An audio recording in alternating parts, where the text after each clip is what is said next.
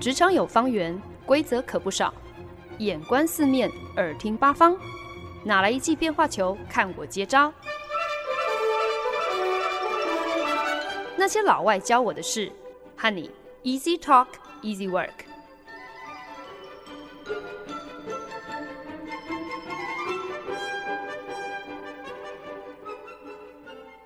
您现在收听的是《那些老外教我的事》，我是焕恩。有人曾经这么告诉我。人呐，这一辈子总应该要烂醉一回哦，因为你喝到超过自己的底线，你才会知道自己的底线到底在哪。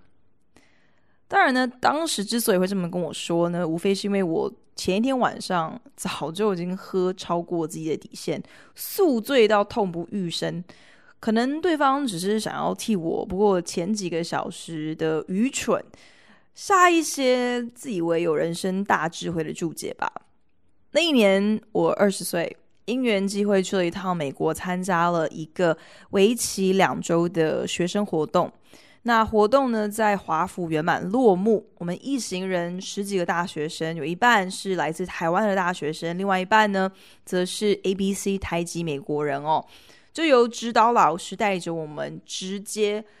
占据了我们在应该是在路边随便看到的第一间酒吧吧。那大家应该都知道，就是美国合法的饮酒年龄是二十一岁哦。那我们之间其实有很多是大二大三生，包括鄙人在下我呢，基本上都是不能够喝的。可是同团中就有人非常大爱的贡献出自己的驾照，然后就是很轻松。理所当然的说啊，没关系啦，反正我们大家就一起用这个这个 ID 吧，这个是身份证吧。反正老外就觉得我们华人都长得一样哦。现在回想起来，我觉得真的还蛮啼笑皆非的。我们那个时候面对种族歧视的泰然，好像就是有一种认命中还是要露一手小聪明哦。你的无知至少也应该让我得到一些好处哦。可能就是另外一种，就算我们不得不去现实，也要想办法回吃你豆腐这样的一种反抗的行动吧。可是最夸张的当然就是这么瞎的小聪明，竟然屡试不爽哎！不知道那时候到底是因为酒吧灯光太朦胧，还是酒保自己也就先醉了，或者是可能就看我们人多嘛，那宁可现赚一笔。也甘愿冒着到时候如果被检举卖酒给未成年的人要被罚钱这个这个风险哦。当然，在这边再次提醒大家，未成年请勿饮酒。可是呢，总而言之呢，当天晚上可以说是我对于美国喝酒文化的 crash course，就是一个速成班哦。被相识只有两个礼拜的朋友们簇拥着，然后。身边就一直像变魔术一样的，就是酒就这样子一盘一盘的送上来变出来哦，呃，各种不同种类哦，很多都是那种无色透明，然后盛在小酒杯头要一饮而尽的 shots。那当时呢，我根本什么也不知道，就傻傻的跟着身边的朋友一起学哦。原来龙舌兰有这么多的步骤，你要先将一点点盐巴撒在你的虎口上。然后呢，另外一只手呢，就把一片莱姆送进嘴巴，咬一口之后，要用最快的速度把另外一只手上的盐粒舔进。然后呢，几乎是要同时赶快就要把杯子的龙舌兰直接倒下你的喉咙。可是龙舌兰真的很难喝，而且不管你可以用多快的速度完成以上这些步骤，都不会让龙舌兰好喝一点点。你干杯的那一瞬间，真的就像是。点燃了炸弹的引信哦，就一路从喉咙拉到底，最后呢，就像是自己在怀中拽了一把火在那边烧一样哦。在这边呢，要再一次郑重跟听众朋友声明：饮酒过量有害身体健康，未成年请勿喝酒。那 那我也知道，就是我很明显的并没有以身作则哦。然后今天还如此坦荡的分享了自己。呃，年少轻狂的错误示范哦。那是因为呢，本周想要跟大家分享的单字就是 inebriated。inebriated 呢，就是喝醉酒的意思啦。那其实我觉得大家应该都很知道，喝醉酒不是就叫做 drunk 吗？啊、可是呢，我觉得如果听众朋友 想要听起来更有学问一点哦，想要用比较优雅的字来形容人生当中可能你最为狼狈的状态，那么就请跟我一起来念一遍 inebriated，inebriated。喝酒这件事情呢，其实我觉得会被贴上负面的标签，应该就是最标准的，或是英文叫做叫做最 textbook、最课本典范的，就是什么叫做一颗老鼠坏了一锅粥。就是这样的一个范例哦。酒精饮料本身其实并不是什么不好的东西啊，我觉得是一个中性的饮料嘛。嗯，可是就是一如我们生活当中所有的其他的东西，过犹不及啊。管你是物质的享受还是情感上的所求，基本上任何的东西一旦过量了，都是有害身体健康的，都是不好的。只是刚巧饮酒过量的这些不好。包括了很外显的症状哦，所以你丑态毕露也就算了。可是呢，同时喝太多酒，喝超过你该喝的酒，还会对身体造成很大的负担哦。那轻则就像我一样，那个晚上可能好像一口气干了至少十杯各不相同的酒。那这个愚蠢的混酒的后果，就是抱着马桶狂吐嘛。那这都还事少，重则可能就会对身体健康造成不可逆的伤害，所以就也难怪老妈每次打电话给我，然后我如果刚好没有接到她的 line 的话，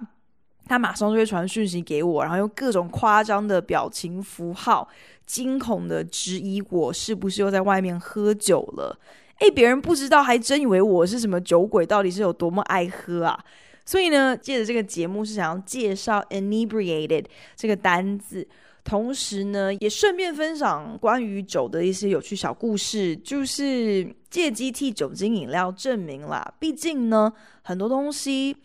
其实你只要是在适量享用的前提之下，多一点点的体验，就是多一些些的了解。那生活当中所有的趣味，不也都是这样子来的吗？本周节目呢，要来跟大家分享的单字就是 inebriated，意思呢就是喝醉酒的意思啦。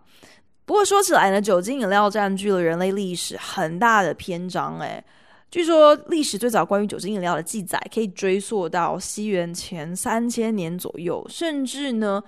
远自石器时代的时候呢，就已经有出土了很多。当时应该就是被拿来发酵果实酿酒用的器皿哦，间接证明呢，人类酗酒的这个本能，这是真的是千年养成的。难怪那些嗜酒如命的人都喜欢开玩笑说啊，酒应该可以算是自己的一个 food group 吧。意思呢，就是除了像是什么面食淀粉啊、肉类蛋白质啊、坚果油脂类。除此之外呢，酒也应该理所当然自成一格，是一个均衡饮食当中其中一个项目哦。毕竟，如果要论年资的话，酒要比许多什么乳制品、加工食品来的更资深很多。英文里面呢，举杯敬酒就叫做 give a toast，可是 toast 不是。吐司吗？所以给一片吐司，give a toast，这跟敬酒到底有什么关系呢？原来 toast 的由来就是给一块吐司敬酒，源自罗马时期哦，就是罗马的众议会要向当时的罗马皇帝屋大维致意，所以呢就发明了这么一个小巧思哦，在宴席的开始之前呢，会先将一片烤焦的面包投入到酒碗当中。其实呢，这也有一点点除臭的附加效果，因为据说呢，罗马时期酿酒过程不像现在的技术可以这么的精准的去混制木质香气还有口味，去变化一支酒的前调啊、后调啊，喝起来是什么味道。那当时附着橡木气味的这个过程呢，反而会让酒产生异味哦。所以，当你放一块烤面包浸在你的酒酒盆、酒碗里面，其实也有掩盖这个奇怪味道的作用。那我们也都知道，其实那个年代的政治斗争的手段要比现在更加的狠毒哦。所以呢，在酒里头下毒，这是很基本的，就是剔除掉你的敌人的一个手段。所以呢，主人在宴客然后正式开动之前呢，一边将吐司投入他的酒瓮里面。然后一边欢迎嘉宾，然后先饮为敬哦，举杯致意。其实呢，这等于也是展现，诶，我没有在酒中下毒哦，等于是一种诚意的表现了。那这样子，宾客也就可以放心的去享受宴席。那距离我年少轻狂喝酒喝到抱着马桶吐的日子，其实也隔了好多年了。这么多年来，当然也是见识过不少敬酒的场合。只不过，我觉得听众朋友一定都比我更心知肚明，就是台湾人的敬酒文化其实跟老外真的很不一样。人家老外所谓的给一个吐司哦，make a toast 或是 give a toast，其实更多是着重在你举杯致辞这个部分哦。至于喝酒的这个部分呢，其实呢，在给吐司的过程当中，我觉得充其量就是一个点缀。是一个道具，大家更在乎的其实是你致辞的内容。这也就是为什么呢？大家应该有听过，就是在台湾大专院校跟社会人士之间行之非常多年的一个很热门的演讲社团，就叫做 Toastmaster 吐司大师。这个由来何在呢？因为呢，give a toast，make a toast，给吐司就是演说的意思嘛。那我当然是不知道说这个吐司大师他们的例会或者集会当中会不会很贴心的也准备酒，让社员可以比较身临其境。不过我想他们组织如此壮大，搞不好确实是有有一些这样子的安排，一些这样子好看的桥段，人家才会愿意来练习演讲。不然你这个清醒的演讲听起来多么的无趣啊！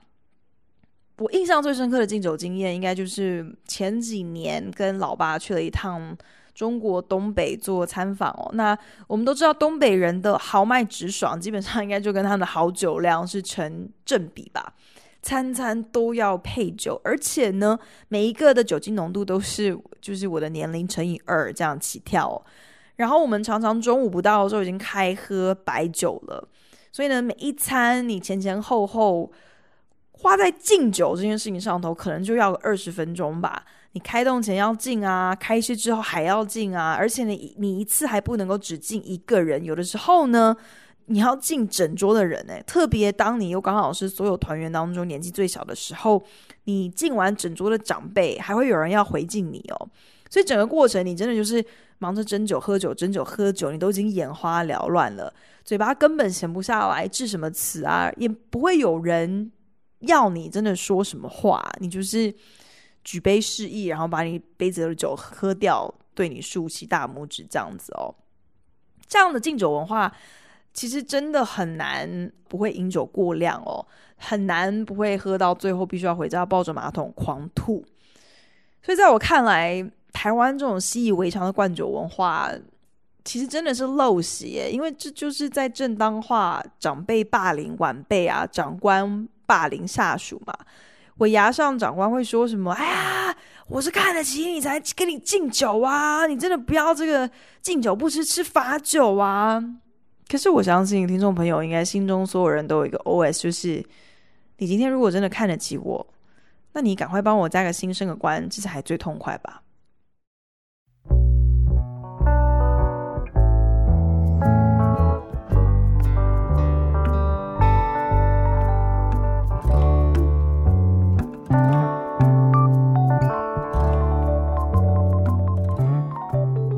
您现在收听的是《那些老外教我的事》，我是节目主持人焕恩。去年趁着朋友来新加坡找我玩，所以我们就一块去了新加坡，算是历史非常非常悠久的 Raffles 旅馆去朝圣哦。因为呢，Raffles 旅馆就是新加坡这边的国宝调酒 Singapore Sling 新加坡司令的诞生地哦。它的它就是在 Raffles 旅馆这个。极负盛名的酒吧 Long Bar 发明出来的。那二十世纪初期呢，新加坡的殖民色彩非还是非常的浓厚。那社会风气呢也比较去保守。那个时候的女性在公共场合是不可以喝酒的。所以呢，Long Bar 就有一个酒保观察到这样的一个社会现象哦，可能想要多赚点钱，然后可能也是比较同情这个很明显的性别上的不平等。所以呢，他就特别调制了一个以琴酒为基底，混合了凤梨汁还有樱桃糖浆的调酒，就取名叫做 Singapore Sling。那这杯饮料呢，外观看起来就像是一杯果汁嘛。那如此一来呢，女性呢也就有一个可以让他们在社交场合公开喝酒，可是不着痕迹，不会让人家发现的一个酒精饮料的选择。调酒的本身呢，就是一门学问嘛。除了基底酒的选择之外呢，其实现在也越来越多新的花招可以变化调酒的口味。什么果汁搭配利口酒的组合，其实已经都不稀奇了。另外还要加入像是什么薰衣草啊，或者是玫瑰水啊、薄荷叶这些花花草草的香料，去提升饮料的花香，其实也是蛮老梗的手法。甚至像是使用什么肉桂啊、辣椒啊这种香料，也都已经见怪不怪了。反正呢，你调出来的东西，只要有人喝，那加什么料都不奇怪哦。我就想到，其实我第一次尝试呃血腥玛丽，也堪称是调酒当中的经典哦。那是在同事家，那等于是我们自制我们自己想喝的血腥玛丽。所以除了基本的原料就是伏特加还有番茄汁之外呢，朋友的厨房流理台上还准备了，根本就是摆出来就像是一个迷你自助餐一样哦。有什么起司砖啊、起司条啊、肉干棒啊、黑橄榄、绿橄榄、芹菜条、红萝卜条、小香肠，还有肉丸呢。这些东西，如果你真的全部都加进你这个可以自由克制化的血腥玛丽里面的话，基本上等你组装完之后，你哪里是在喝饮料啊？你根本就是把一整顿午餐塞进玻璃杯里头哦。可是说起来呢，其实调酒根本也不需要像我的第一杯血腥玛丽一样那样子的花俏复杂哦。古巴的国民调酒 Cuba Libre 自由古巴呢，就是一个最好的例子。Cuba Libre 是什么？就是可口可乐加莱姆酒，简单利落，不啰嗦。前几年我去古巴玩的时候呢，就真正领教到为什么这真的是名副其实的国民调酒哦。那首先呢，要跟听众朋友讲说，如果你们有机会到古巴玩的话，千万千万不要去住在那种高级的连锁饭店，因为那实在是太没有意思了。你会错过很多就近呃观察甚至体验当地人生活的机会。那很多古巴人其实都会把自己国家公寓头多出来的房间出租给观光客，而且呢还会附道地的古巴早餐哦，所以我觉得这是一个很有趣，而且其实说真的还蛮安全的一个住宿选择。那我那个时候的旅游行程呢，刚好就是在圣诞节的时候落脚在某一个古巴小镇，那接待我住宿的老奶奶就非常的热情的邀请我在圣诞节当天晚上跟她的一家人一起庆祝哦。到了傍晚时分呢，老奶奶的儿子呢就带着自己接待的观光客一起过来到他妈妈家，就是我的房东家，来到老奶奶家的屋顶上，大家一起喝酒啊、跳舞啊。那我就记得老奶奶的儿子身形真的像是一只北极熊哦，可是呢，哇，还蛮灵活的一只北极熊，舞技很不赖诶，扭起腰来还挺那么一回事哟。那他就在跳舞的空档，给每个人发了一个那种就是很。廉价的风一吹就会飞走的塑胶杯哦，接着呢就折回来替大家倒了很道地的古巴莱姆酒。他在出现的时候，他手上拿的凑到你杯子前面的是一个看起来好像已经有点年纪的矿泉水宝特瓶，只是里面装的不是水，而是深色的一个不明液体哦。我鼓起勇气跟他点点头，说：“好，那那你给我倒一点到我的酒里面，让我尝一尝。”我心里头应该也是做足心理准备，想说反正里面有酒，可能也可以在肠胃里头帮忙消毒一下。不管这个宝特瓶里头装的是什么鬼东西哦，我喝了之后才恍然大悟，原来呢，这个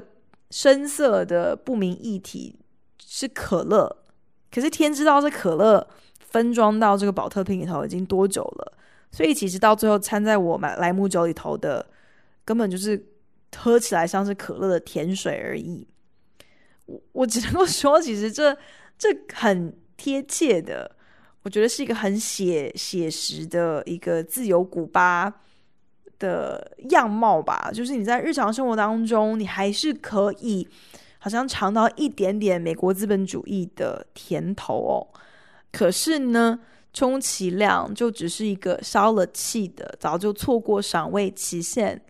而令人憧憬破灭的瑕疵品。那我们都知道，饮酒过量有害身体健康，可是还是不得不说，喝酒虽然容易误事哦，可是如果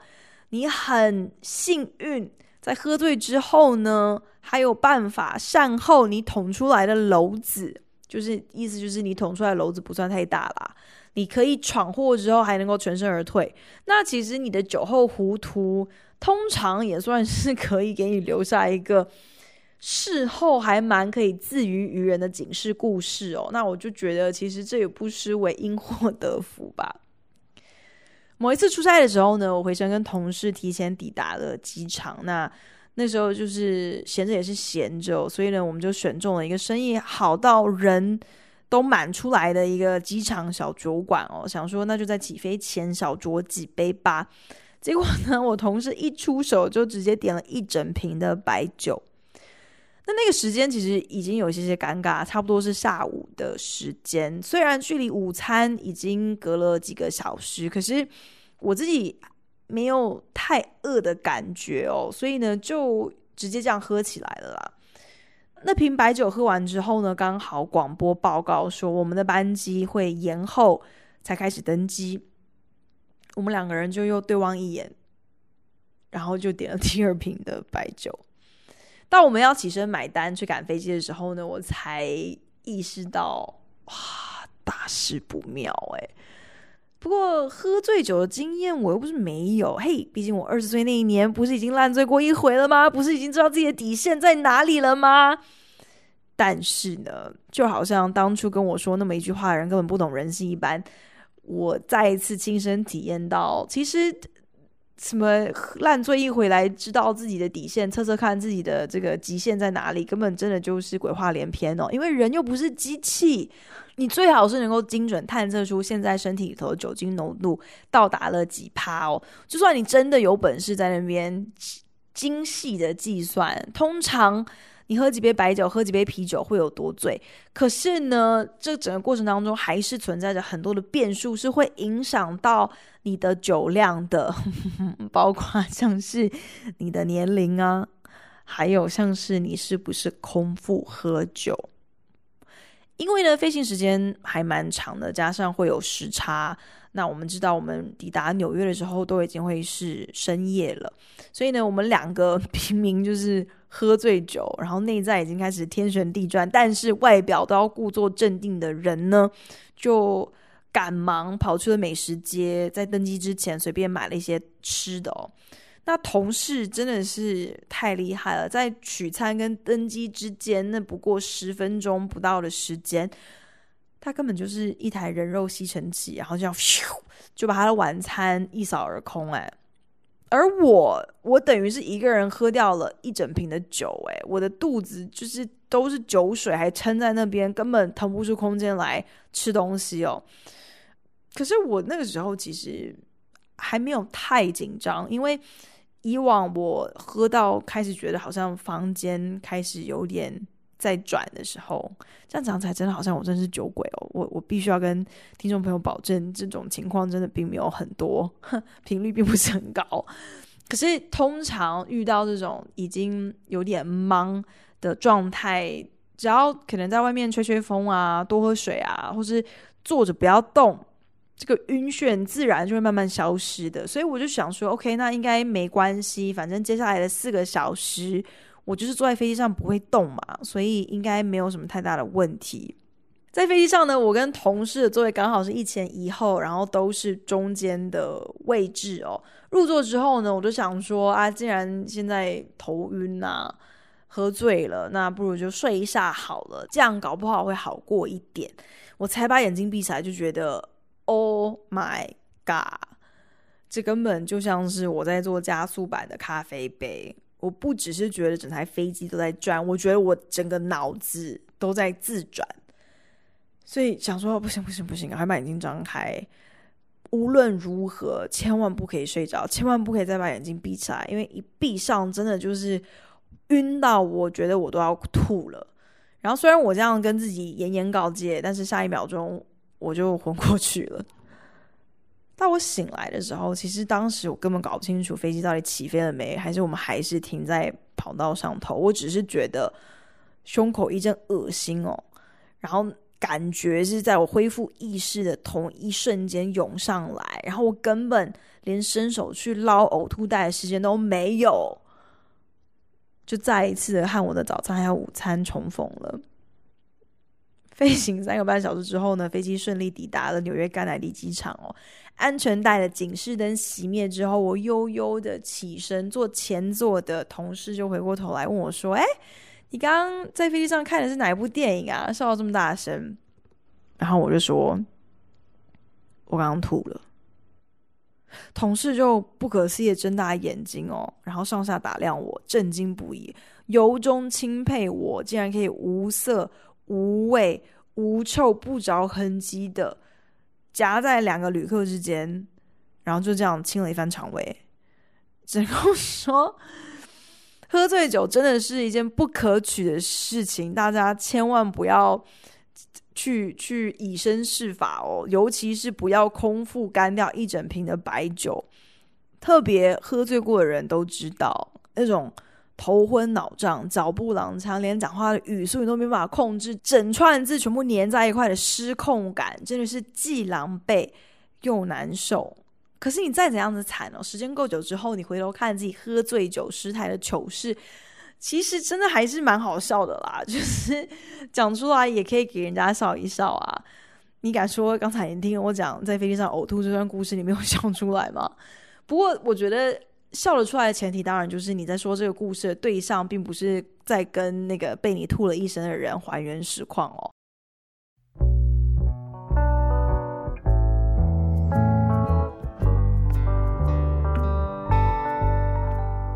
本节目由好家庭联播网、台北 Bravo FM 九一点三、台中古典音乐台 FM 九七点七制作播出。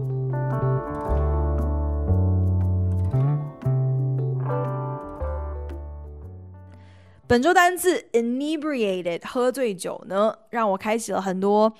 从历史渊源啊到个人糗事的话题哦，甚至还勾起了我自己在旅行当中的一些观察，还有特别的体验。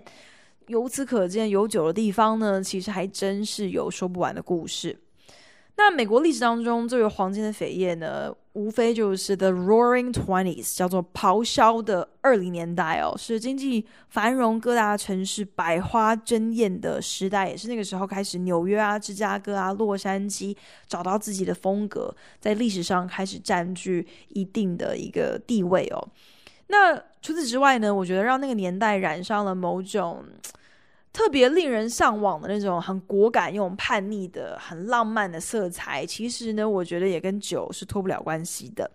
那个时候呢，美国下了 prohibition 禁酒令哦，就是认定说酒非常的伤风败俗哦，所以要禁止一切制造、运输还有贩卖酒。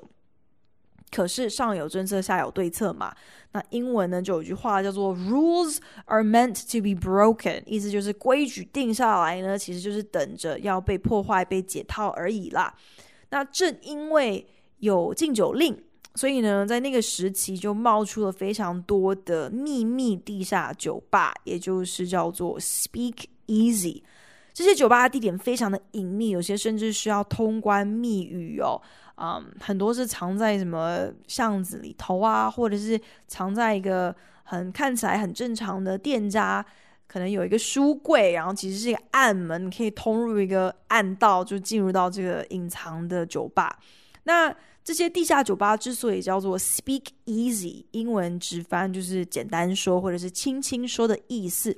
其实呢就是反映说，诶，在公共场合，甚至是在这些酒吧里面，你都记得要。压低音量，要轻轻的说，以免引起别人的注意哦。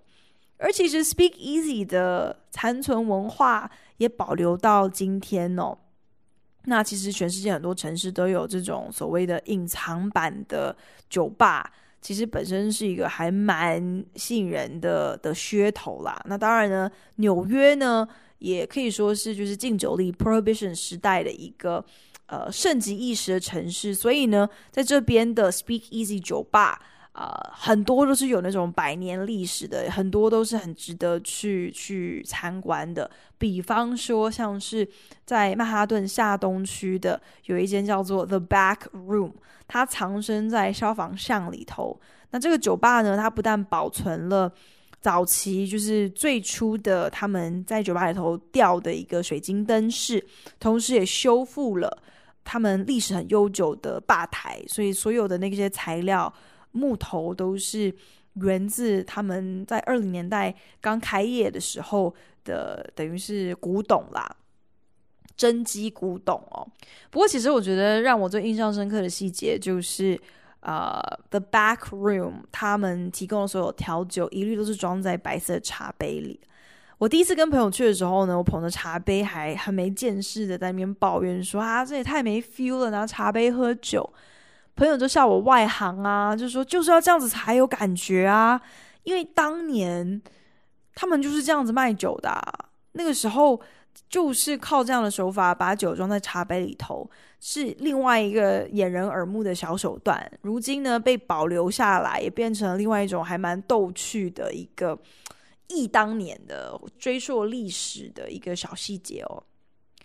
那因为知道纽约的这些隐藏版地下酒吧多的不胜枚举哦，很多其实价钱都不便宜，然后有些根本真的就是噱头而已，而且呢还特别的有架子哦，特别的了不起哦。你今天如果没有定位，那你就做好排队排两个小时的心理准备吧。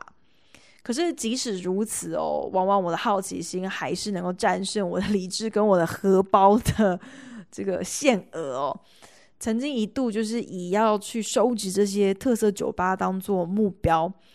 其中一个让我印象最深刻的，应该就是有一间叫做 Rain's Law Room。那这间酒吧呢，它隐藏在纽约街头一间再平凡不过的建筑里面，外头没有招牌，没有任何的提示。你知道的人就知道，你就会自己走下通往地下室的楼梯，然后敲门入内。店内的装潢其实。跟很多那种就是标榜一九二零年代风格，呃为主题的这些隐藏式酒吧是一样的，都一样有装了很多那种复古爱迪生灯泡，然后替四面环绕的裸露砖墙染上了那种有一点浪漫、有一点点神秘的黄韵柔光哦。然后呢，也一如所有这种形式的酒吧，选用的都是。很 厚实的皮革家具哦，然后还会挂了那种厚重的落地布帘当做隔间哦，所以其实整个环境其实是蛮温暖、蛮私密的感觉，而且确实是会让你有一种回到了二零年代的那种错觉。可是呢，这间酒吧最特别的地方在于它的名字。Rain's Law Room，那 Rain's Law 呢，其实是源自美国十九世纪末一个真实存在的法条。那那个时候呢，私营卖酒的规范其实也很严格哦。那为了要降低国民的饮酒量，也是再一次就是想要去政府想要去控管整个社会风俗啊。所以呢，有一个叫做 Rains 的人，他就订定了一个法条，就规定说，礼拜天呢，除非你是旅馆，可以在呃你的房客用餐的时候卖酒给你下榻你的旅馆的房客之外，其他的店家一律都不可以在礼拜天卖酒。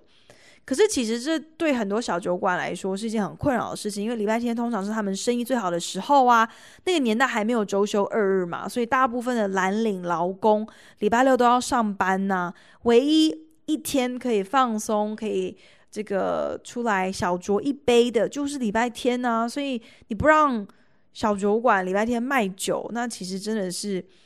像是要了他们的命根一样哦。只是当时候很有趣，就是。当时的法条对于旅馆的定义其实还蛮宽松的啦，就是只要你今天有时间卧房，并且你有提供三明治，就是算是供餐咯，你就符合作为一个旅馆的定义。所以那个时候就很多小聪明的酒馆老板就找到了这么一个。Rain's Law 存在的法律漏洞哦，他们就自顾自的在他的小酒馆里头，可能就是用几块窗帘就辟出几间所谓的小型卧房哦。那这样子他们就符合呃旅馆的这个营业的定义了嘛。礼拜天呢就可以很名正言顺的公然卖酒。那有些酒馆小老板甚至为了要嘲讽 Rain's Law，还开始就是提供他们叫做 Brick Sandwich，就是砖头三明治，真的就是在两片面包中间夹一块砖头。诶，那他这样子也是在供餐啦，这样就更符合 Rain's Law 的规定。我现在我的酒馆后面用这个窗帘隔了十个小小的可以睡觉的地方，然后我也有提供就是两片面包夹一块砖头。就是有供餐了嘛，所以我当然理所当然也可以来卖酒，我就符合了随餐附酒的 Rain's Law 的规定。本周分享了单字 inebriated 喝醉酒，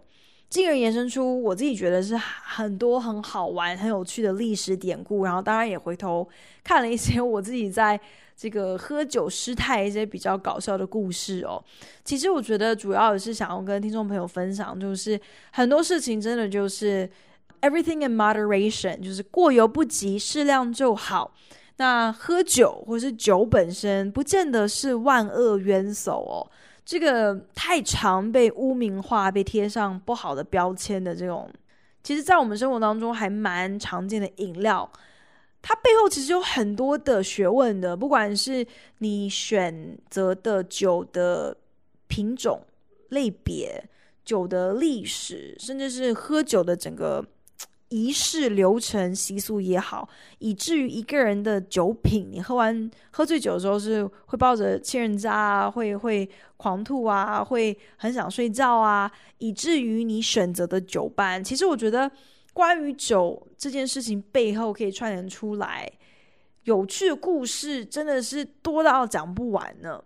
所以呢，我觉得已经成年的听众朋友有机会的时候，真的其实偶尔也可以来一杯酒，增进一些生活的趣味，让你去细细品味喝酒的乐趣，以及关于酒的背后这些非常有意思的冷知识也好。或者是嗯，新的一些呃小学问也好。